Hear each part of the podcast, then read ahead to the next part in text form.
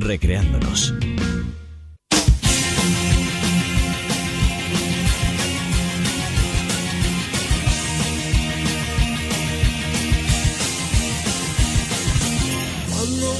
Y a lo largo de esta temporada hemos estado acompañados de nuevo, muy bien acompañados, por José Rivero, nuestro colaborador especialista en psicología positiva del Colegio de Psicología de Santa Cruz de Tenerife, con quien hemos ido haciendo un recorrido poquito a poco, despacio, por cada una de las fortalezas humanas, de las fortalezas humanas definidas por Martin Seligman. José, buenos días, bienvenido.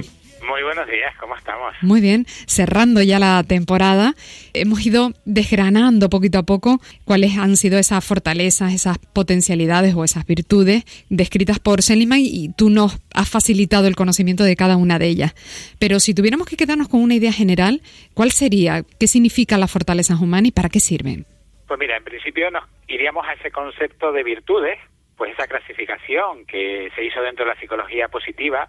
pues de eh, esa, ese estudio de las corrientes y eh, principales ideas pues de cómo la cultura ha ido influyendo en las personas y cómo las personas han ido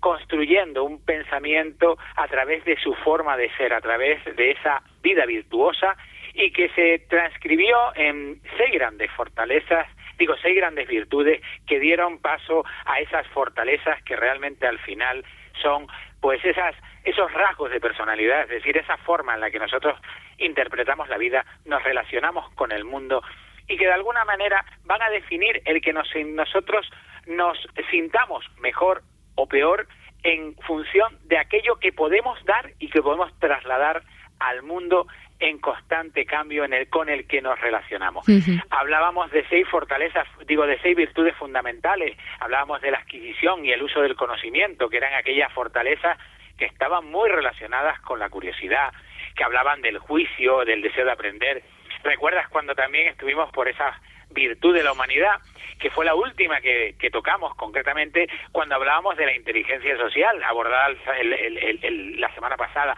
o incluso cuando hablábamos de algo tan bonito como la capacidad de amar y ser amado. Posteriormente hablamos también de la virtud del coraje, donde de alguna manera, pues yo destacaría la honestidad y la ilusión como dos fortalezas claves junto con la tenacidad en la cual nosotros de alguna manera podemos conectar con el mundo y sentirnos partícipes y sentirnos únicos a la manera de relacionarnos. Al mismo tiempo hablaríamos también de esa cuarta eh, virtud que sería la justicia, esas personas que valoran el trabajo en equipo, que valoran el liderazgo y la eh, ecuanimidad, es decir, esa manera de entender la vida como algo justo y propio. También hablaríamos de esa virtud que es la templanza, en la cual para mí hay eh, fortalezas fundamentales como son el perdón o el autocontrol, es decir, el tener la capacidad de ponerte en, en, la piel de la otra persona y entender que se equivoca y que tú eres capaz también de equivocarte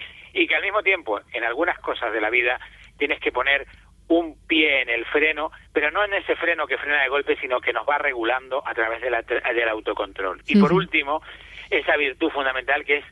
de las, eh, para mí, más bonitas y, y coincidíamos cuando la abordábamos, que era la trascendencia. Pues desde la apreciación de la belleza, esa manera de ensimismarnos con aquello que nos pasa a nuestro alrededor, la gratitud, que es espectacular, cómo somos capaces de agradecer las cosas que nos pasan en la vida, o la esperanza y el humor como fuentes de transformación positiva de ese mundo que nos llega. Yo creo que si te das cuenta es un pasar por todos nosotros y ver la manera en la que el mundo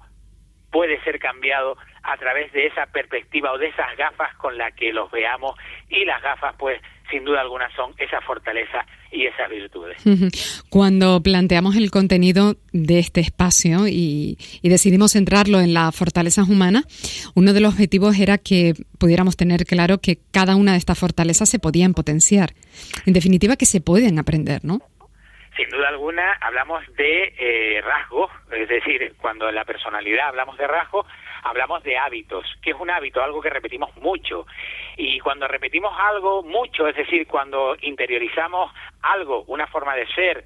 una fortaleza. Pues, por ejemplo, cuando yo potencio en mi vida la honestidad y pongo en marcha, eh, pues, herramientas para intentar ser más auténtico y ser más honesto, cuando esto lo hago una y otra vez, cuando se convierte en hábito, cuando va mucho más allá del hábito y lo interiorizo dentro de mi personalidad y lo transformo en algo que me define, que llamamos rasgo, pues evidentemente hablamos de un proceso de aprendizaje que, como siempre digo, tiene que ser emocional y emocionado y tiene que conectar contigo y con esas ganas de intentar cambiarte como persona. Pues José Rivero, te agradecemos enormemente, ya lo sabes. Te agradecemos mucho que nos hayas acompañado otra temporada más. Te vamos a despedir, pero será un hasta luego. De momento te deseamos un feliz verano y nos saludaremos de nuevo a partir de septiembre cuando retomemos una nueva temporada de radio a ver con qué nos sorprende. Pues con ganas de seguir innovando en el talento y nada, desearte y a ti y a todos y todas las oyentes un feliz verano y sobre todo un feliz seguir creciendo.